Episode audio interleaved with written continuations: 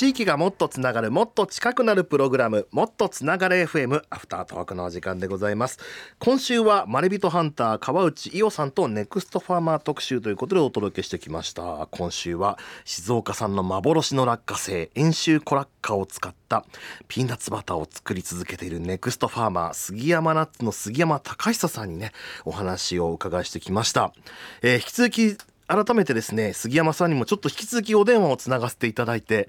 生放送でちょっと聞ききれなかったお話を。贅沢ですね。贅沢ありがとうございます。杉山さん本当によろしくお願いいたします。お願いします。よろしくお願いします。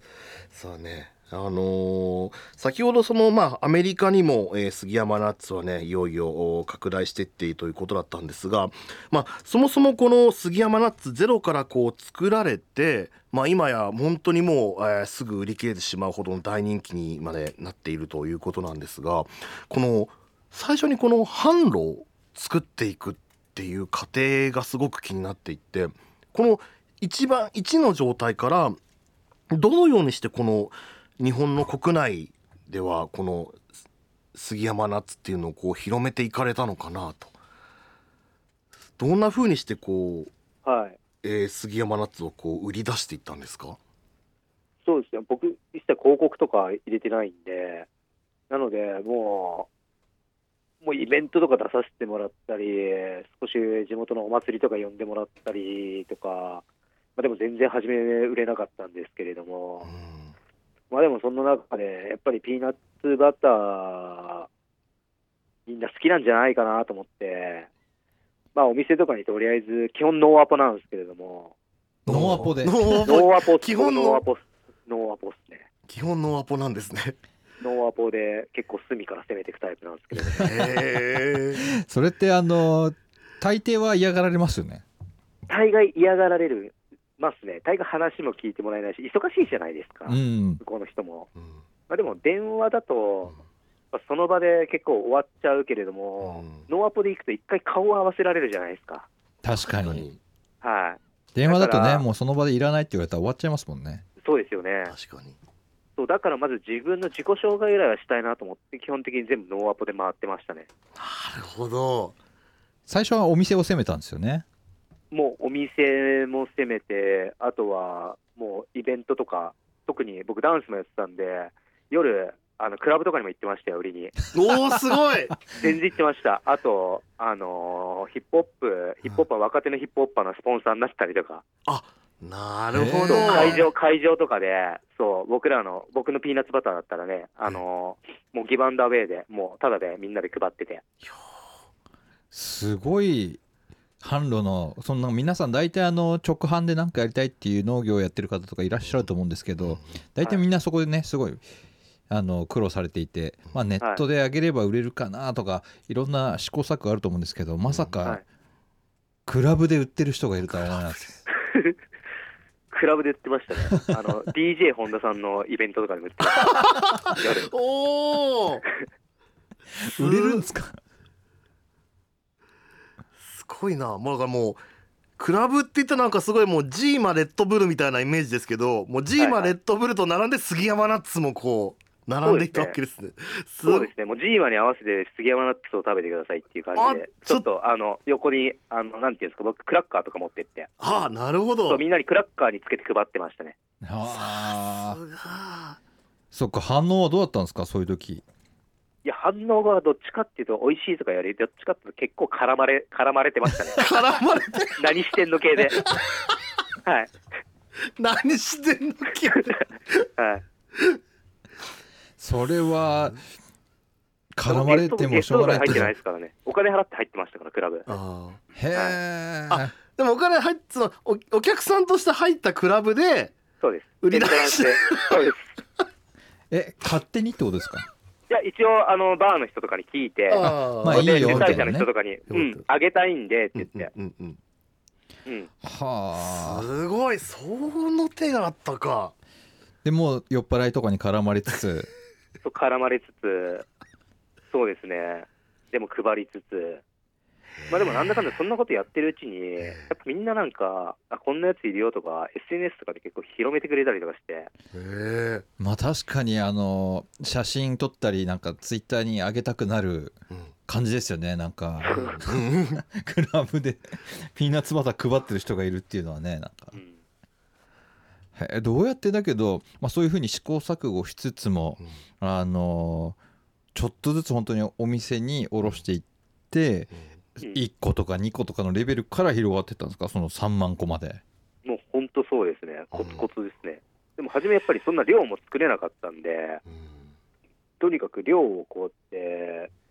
あのーたくさん売るっていうよりかは、やっぱりこの自分の思いとかをやっぱり伝えてくれるお店をしっかり探そうって思って、うん。なるほど。でそうなった時にやっぱり、やっぱり1回、2回で、はいはいって言って、そんな売れる、そんないい話ないっすよね。そうっすね。うん。だからやっぱり行って、しっかりこんな思いでつき作ってますって言ってで、例えばパン屋さんとかだったら、そこのパンの素材に合わせたようなピーナッツバターをピーナッツだけで、ね、それぞれ違う店に作ってみたりとか、そうやってやってるうちに、だんだんこうやってみんな信頼してくれるようになっていって、そうなるとやっぱりお店の人も力入れて言ってくれるようになるんですよね。うんうんうん。まあそうっすよね。そんな人多分他にいないですもんね1回2回の訪問じゃないですもんねしょっちゅう来ちゃうんですもんねいや、しょっちゅう、基本的に、基本的に月2ぐらいは行きますね、僕。顔出しますね。すごいもうそうやってこうご縁をつないでいくわけですねそうですね。らもう売り込みに来た人っていう以上のこの関係を築いてはい。その人たちとこはい。う杉山ナッツをその人たちとこう広めていくというそうですね。うん先週も、先週も月曜日から日曜日までずっと東京にいましたからね。一人で売り込みしてましたよ。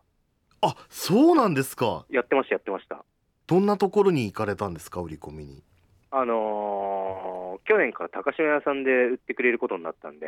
えで高島屋さんの、まあ、5店舗、横浜から回って、横浜、新宿、双子玉川、柏、日本橋、えすごいもうこれ1日ずつ行って全部。そこでもうやっぱり自分で行って自分で売ってるっていうとこがやっぱりなんか杉山さんの強いとこだなっていう気がするんですよね。そのお客さんと話をしながら。そうですね、やっぱ僕はやっぱり自分で行かないと絶対ダメだと思ってて、これはやっぱりスタッフにお前行ってこいって言わせてるような会社じゃダメだなっていう、うん、かっこいいやっぱ直接お客さんと話して売って反応を見ることでやっなんかこう学びがあったりするんですか？今回もその高島屋さん行った時いやももちろん。僕、ま、毎年行ってるんですけれども、でも一番最初やらせてもらった時なんて、浜松で売れたものが東京で売ったら全然売れなかったんですよ。うん。でなんでだって思った時に、やっぱり東京の人にいろいろ聞いてたら、味覚が違うとか思って、味覚？欲してるものがちょっと違うんですよ。そうなんですか。なので、東京にこう、卸してる商品っていうのは、やっぱり焙煎だったり、豆のこの渋皮の剥く精度だったりっていうのを変えてるんですよね。うん同じもの売れないですね。だから浜松で売ってる杉山ナッツと東京で売ってる杉山ナッツは味が違うってことですよね違いますね。だから濃さ、そう、色もまず、色が全然違うと思いますよ。特に多分、ハニーと、ハニーと多分プレーンが結構逆で、うんハニーの方が、あの、こっちだと色濃いんですよ。ああなるほどなるで、ほどプレーンだと薄いんですよ。うんうんうん結構東京と逆ですね、そこは。それは味の味覚でいうとどういうふうに違うんですか？味覚で言うとやっぱり苦苦味だったり、あとコクだったりっていうのが、プレーンを食べたお客さんの方、お客さんが感じるえーのが、やっぱり東京の人の方がうん、やっぱり敏感ですね、舌が。へだからプレーン、プレーンの方が売れるんですよ、東京とかだと。でもあ浜松とかだとハニーローストが売れるんですよ。ーあはい。なるほどねそういうだけども焙煎とかその瓶詰めとか全部自分たちでやってるじゃないですか全部自分たちでやりますね。だからこそ全部行くっすね。そうの東京とじゃあ東京に卸すやつと浜松で売るやつは微妙にこう味を変えようとかあの焙煎の仕方変えようっていうことができるんですもんねそうですね。なるほどそうかね工場で動かしてたらね途中でライン止めてなんてできないですもんねできないですね。うん。もう僕たちはもう一貫してやっぱり他の人たちに渡さないんで、なので、もう豆の栽培、もう豆も買い付けはしないですし、自分たちで育てたやつしか使わないし、もう工場も自分の工場があって、そこの工場でもう一括して全部やって、で送り出しまで自分たちでしますから、すごい。で僕あのちょうどこの東京に来てる時にお会いしてご飯食べたりしてたんですけどあの杉山さんがあの今回、えー5日間。はい。浜松をそそんなに離れるのはもう初めてだと。であのスタッフに任せてきたんだけど、うんうん。やっぱりあのどうしてもその瓶詰めしたものの味が気になるからと言って、浜松から東京まで送ってもらってうん。で自分で味見してそれで確かめてからそれを送っていいよっていう連絡をしてたって話を聞いてやばいなと思いました。遠隔テイスティングをいや、もうそれはもうそうですよ、やっぱり任せきっちゃうっていうのが、うんやっぱりいいのか悪いのかって、僕は悪いと思ってますね。もちろん信頼はしてるから作ってもらうんですよ、全部。でも最終的にやっぱ GO を出すのは、やっぱり杉山ナッツの僕の責任だから、だからそれはやっぱり、こう、しっかり、ね、スタッフを育てるためだ、たためもあって、やっぱりしっかりテイスティングはしたいですね。なるほどやっぱりその杉山さんと杉山ナッツというこうブランドで売る以上やっぱり杉山さんの預かり知らない形で世に出るってことは絶対ないようにってことなんですね。そうですね、僕はやっぱり僕というやっぱり人をお客さんに見てもらってると思ってるんですよ。うんだから自分がこう、すっぱだかになってお客さんのもとにこう抱きつきに行ってるような商品なんですけれども、うんまあ、だからそこにやっぱり恥ずかしさがしっかりないように、まあ、それはやっぱりしっかり最後まで自分で、こう、ね、確認してからお客さんのと元に届けないと、やっぱりお客さんにはやっぱりお金を出してもらって買ってる、もらってる以上、すごい失礼だと思うんですよ。うんうん。いやちなみにそのスタッフさんの話も出ましたけど今あの何人ぐらいの方が働いていらっしゃるんですか？今、フルタイムで2人、僕入れて3人。うんうんうんで、あとはパートタイムのお母さんたちが全部で7人ですね。なんかどんどん増えてないですか？いや、増えてますよ、どんどん。いや、多分まだね、増えるっすよ。おおだって3万個出荷ですもんね。いや、全然ね、実際ね、3万個出荷でも、多分そんな人数いらないんですよ。そうなんですか。いらないですね、実際に。でも、やりたいっていう人が、うんわざわざ僕のところまでメールくれたり、ええ会いに来てくれる以上、特にこ断る意味ないと思うんですよね。おお、うんだったらやろうよって、僕はなりますね。杉山さんのところで働いてる人ってみんな大体そういう人なんですよねもうみんな来てますね。ええまあ、ちゃん以外は。はい。実際そのスタッフのそれフルタイムの方っていうのは、えっと僕が前伺ったの地元の後輩の方はい。と他に、えっとまた増えたんですか？フルタイムもう一人、その、あの、看護婦さんですね。あ看護婦さんがうーんそうですね。かえもう看護師辞めてうんそうですね。杉山ナッツにか参入そうですね。すごい。どんだけ好きなんでそのあの看護師の方は杉山すごい離れたところに住んでらっしゃる方なんですよねそうですね。もう、あの、片道1時間半です。おお。車で。でその方から確かお手紙が届いてってことでしたもんね出会いはそうですね。はい。だからもうねどんだけ好きなんだってことですねもう杉山ナッツがそうですね。もう僕らからすると本当にお母さんみたいな感じで、うん。うん。なんか、こう、栽培の技術云々とかより、やっぱりいてくれるだけですごいこう、なんていうんですか、気が落ち着くような存在なんですよ。素敵。うん。でねやっぱりその杉山さんが言っててすごい面白かったのはそういう後輩の方も車の整備されてた方でで、はいもう一人もその看護師されてた方で全く農業って関係なかった人たちなんですけどもその関係ない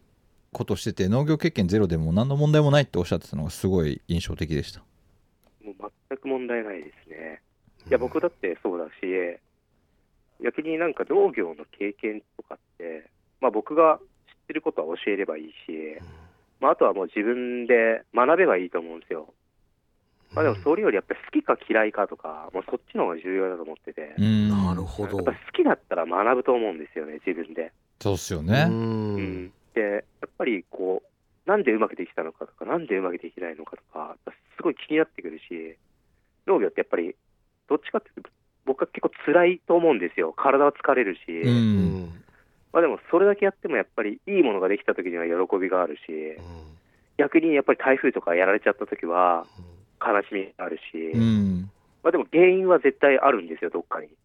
うんうん。だから、やっぱ今年はなんか天気が悪かったね、なんか点々点で終わってる農家じゃ消化しょうがないなって思ってて。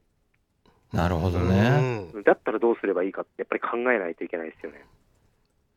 なるほどそこなんかその農業を始めるってなるとやっぱりこうなんかその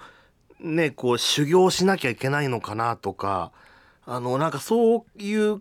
ふうにちょっとなんか思っちゃっていたところもあったんですけども、はい。そうではなくてでもやっぱりそのかわあの実際杉山さんの試み自体がもう新しいからもう実際にこうみんなで学びながらこう作っていってるっていうところもあるんですかね。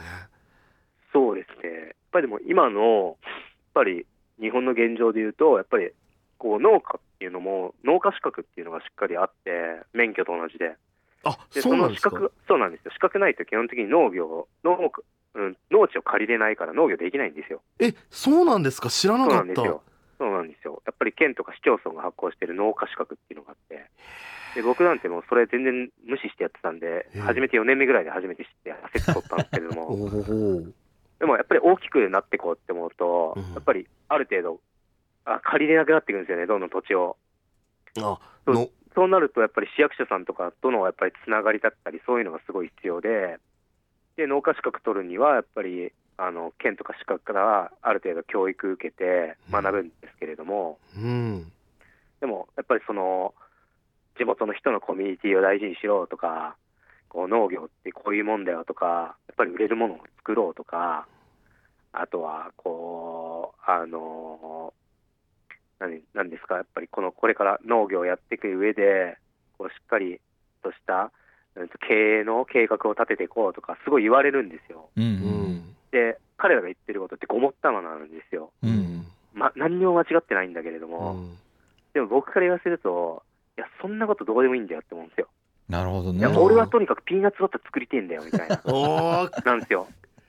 なるほど。うん、経営とかじゃねえよ、俺はピーナッツバター作りたいみたいな感じだったんですよ、僕は。だから僕はもうそういうのすっ飛ばしちゃったんですよね。はあ。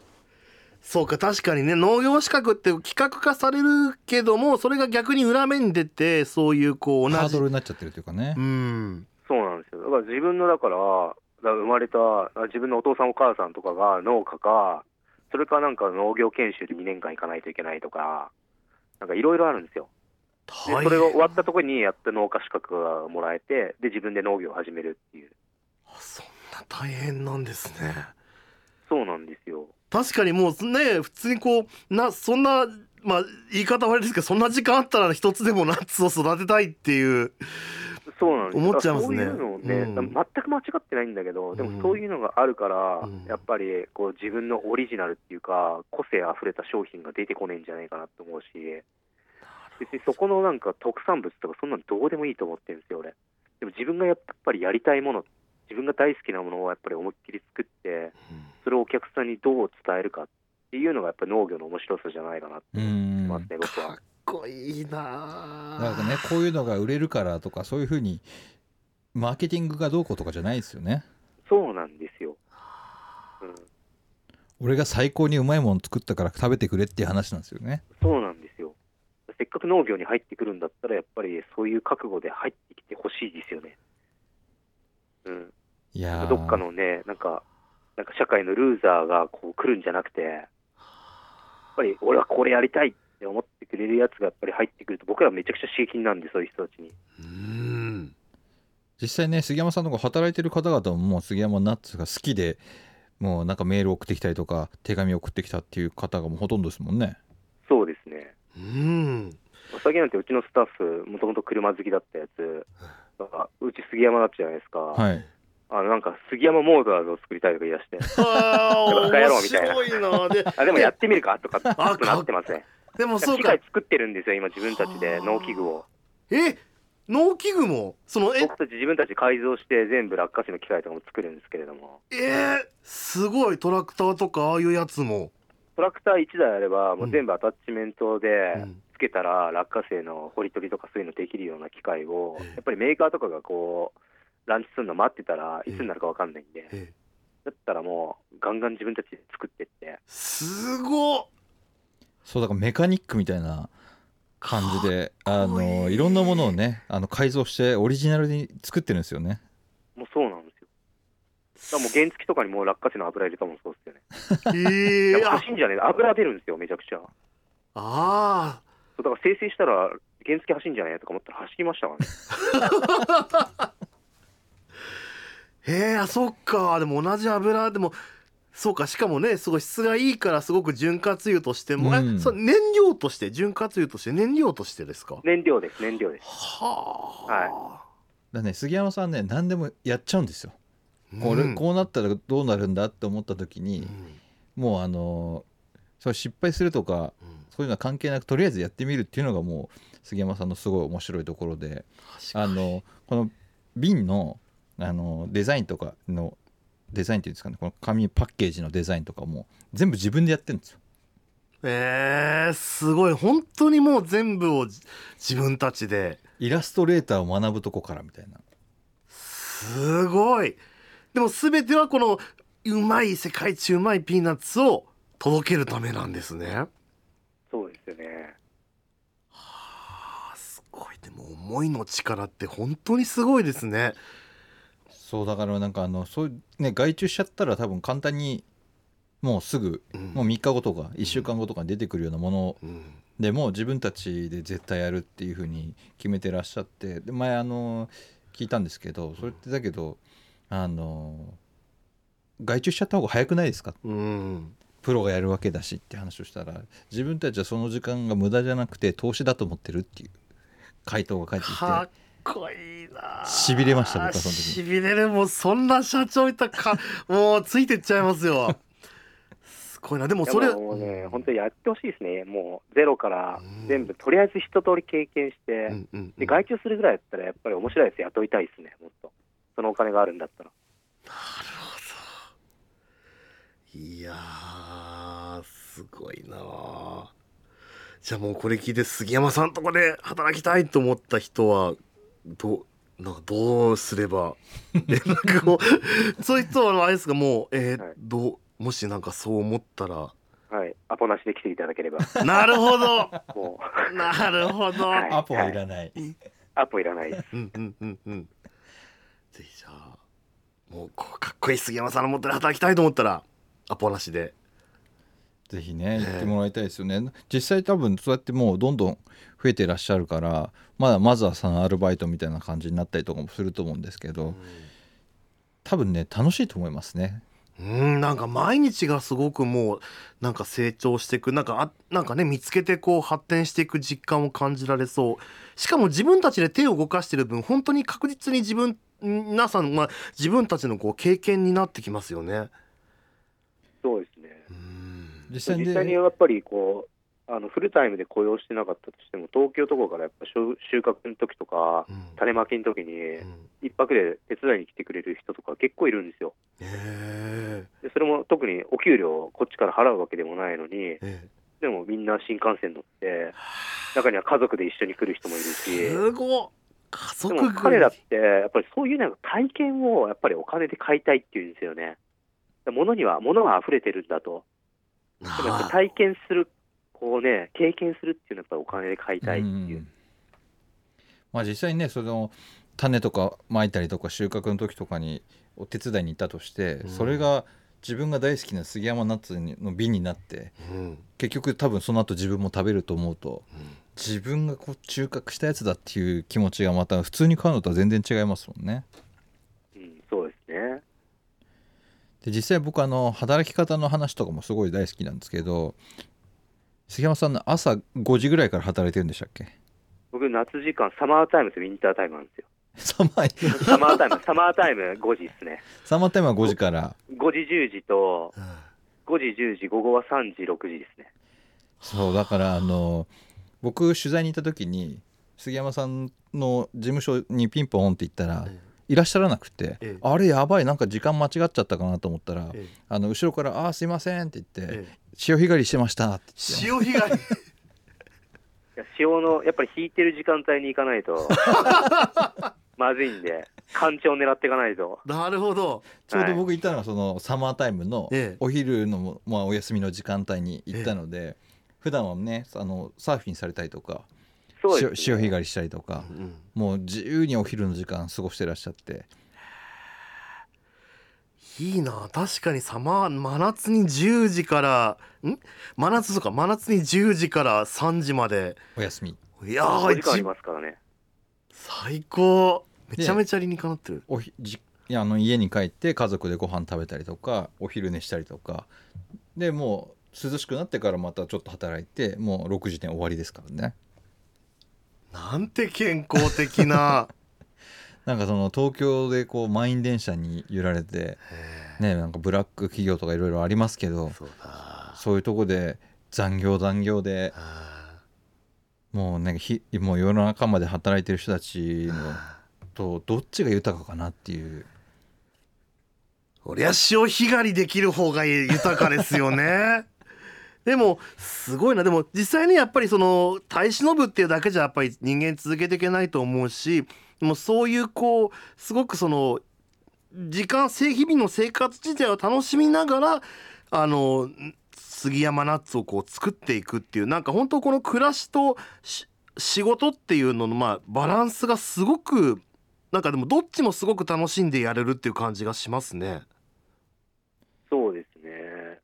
っぱ僕らがまず楽しまないといけないっていうのもあるし、やっぱり今の世の中って僕、美味しいものって結構当たり前だと思ってるんですよ。で、まあそうですね。美味しいもの、プラスアルファでじゃあ何があるか。ってなった時に、やっぱり自分たちのストーリーだったりをしっかりお客さんに伝えていって、やっぱりお客さんを飽きさせないっていうのがすげえ大事だと思ってるから、ううんん。だから僕らもやっぱ常に変わっていこうって思ってるし、このお客さんが求めてるもの何かとか、やっぱり自分たちも、やっぱり子供も今僕もいるしますし、だんだん子供も大きくなってくれば自分の生活スタイルとかも変わっていくし、うんまあ、スタッフもそれはそうですけれども、まあ、でもそういうのをやっぱりお客さんと一緒に共有していくことによって、やっぱり長く付き合ってほしいとは僕は思ってますね。参加するっていうことにもすごく価値があるわけですね。やっぱりこのね。今って買うとかだけじゃなくて本当に参加するっていう形でこう関わっていくっていううん、人が多いんだなと好きなものに対して。だからねなんかこう消費者とかなんかその受給なねこう受け手っていうのではなくて本当にもうあのー商品はねその買うって形でも参加しつつ実際にその作るところにもこう加わってその杉山ナッツが生まれるこの環境杉山ナッツ全体をすごくその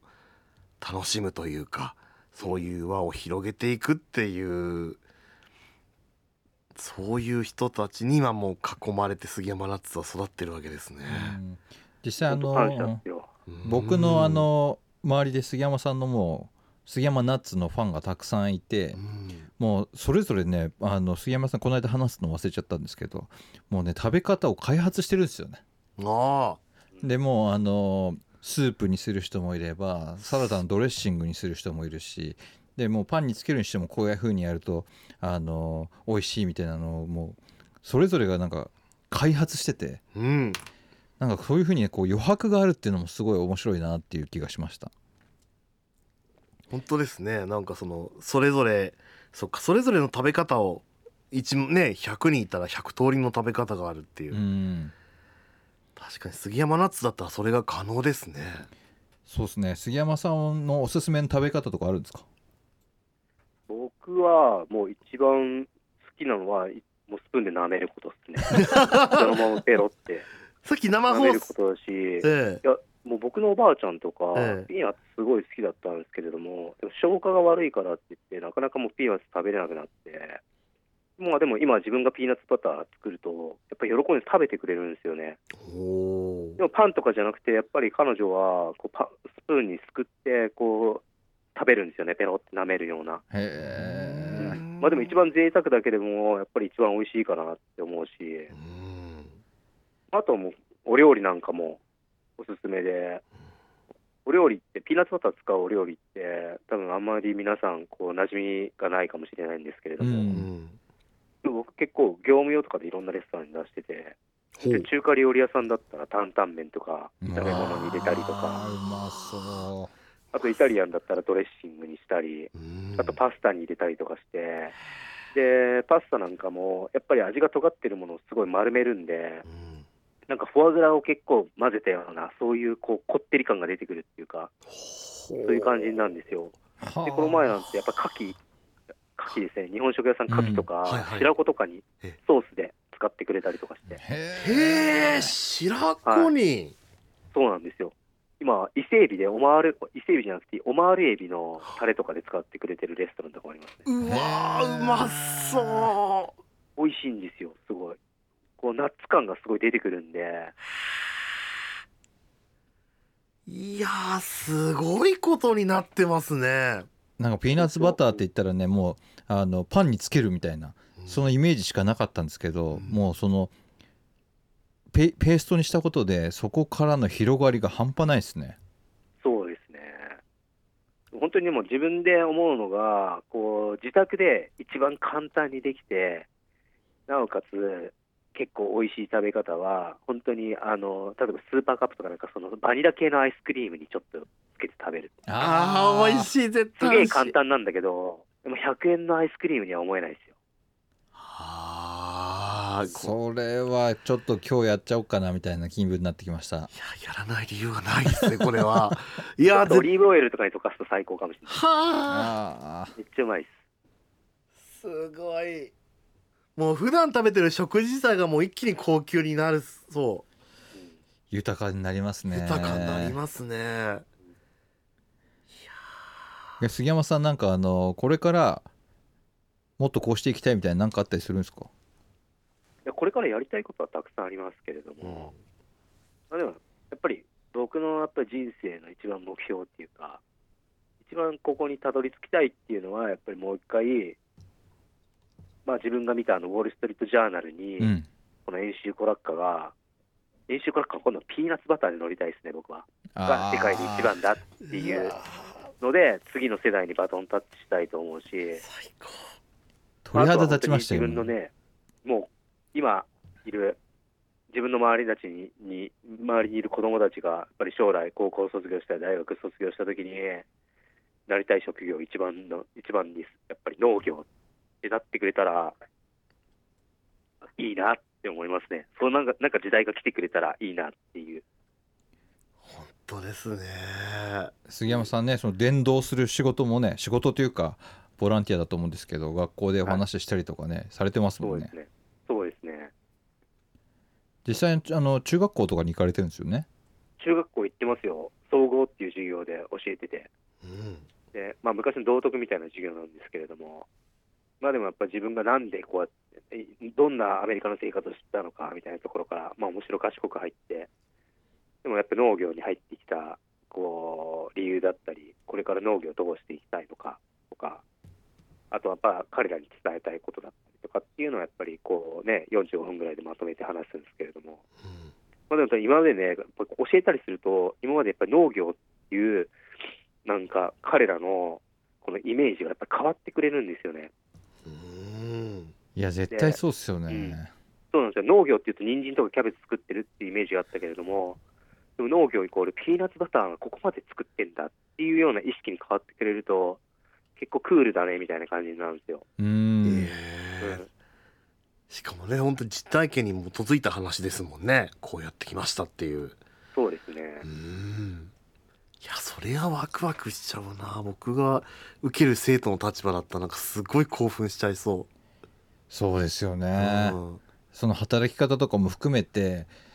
もうなんか多分中僕ずっと思ってたんですけどもう日本の子供というか小中高大含めてあのサラリーマンになるっていうこと以外の職業って自分の親が別のことやってない限り選択肢がこう分かんないっていうかうん。示されてないというかだから農業って言ったらなんかもう漠然としたイメージしかなくてうん。あのおじいちゃんおばあちゃんがなんかやってるとかうんお米作るってなんか稲が鳴ってるとかなんかそのもう断片的な情報しかないんですけどこうやって実際に作ってるまだ30代のバリバリ遊びながらも真剣に仕事してる杉山さんとかがこう学校に来て喋るってすごいあの子供たちの意識変わるんじゃないかなと思います。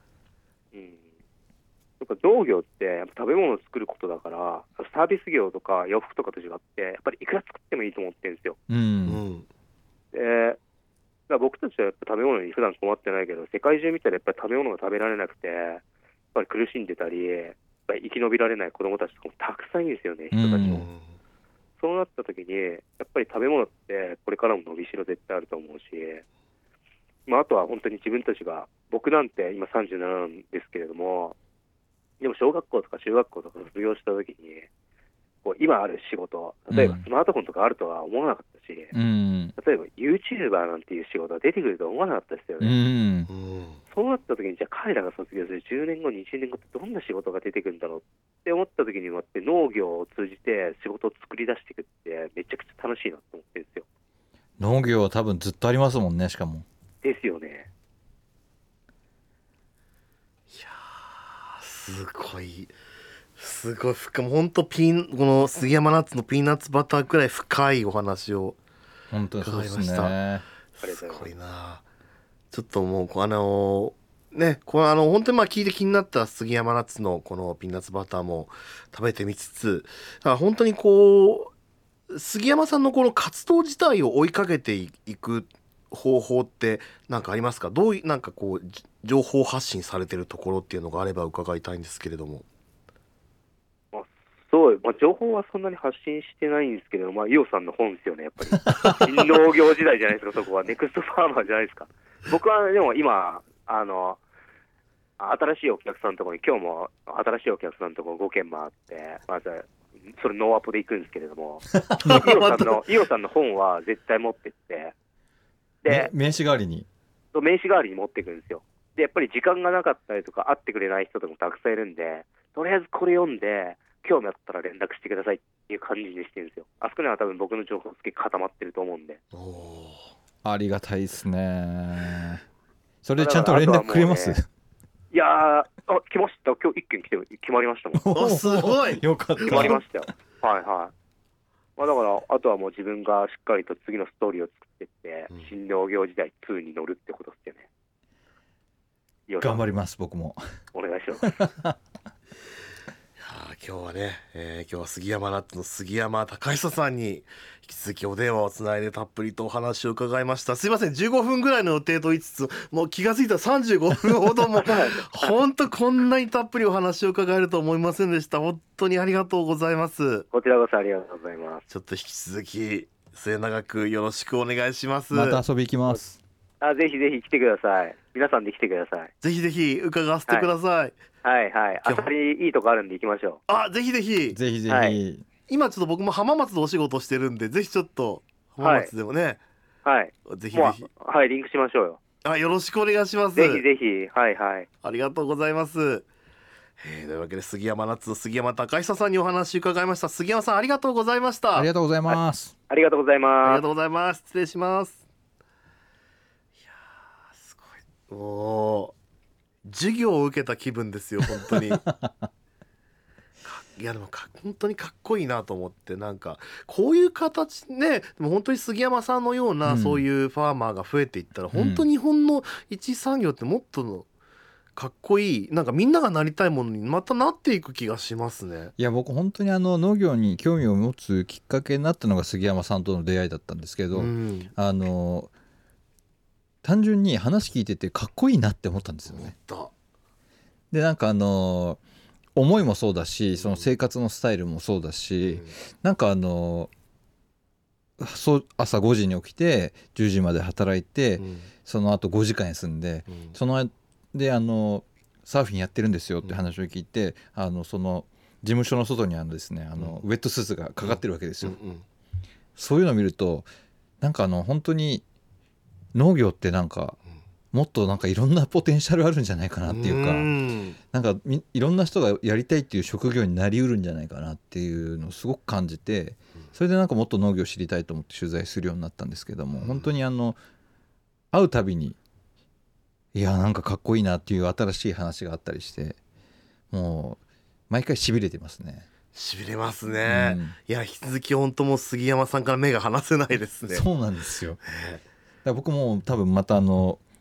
青山のファーマーズマーケットに行っちゃうと思うんですけど、うん。僕もよく行きますファーマーズマーケット。そうかでもそういうやっぱり杉山さんのようなやっぱ魅力的なファーマーさんもたくさんお店を出してらっしゃるということなんですね。そうですね。これは行かねば。いやー本当に今日はたっぷりお話をありがとうございました。こちらこそありがとうございます。マレビトハンターの川内伊代さんとネクストファーマー特集ということで今週もお送りしてきました。川内さんありがとうございました。ありがとうございます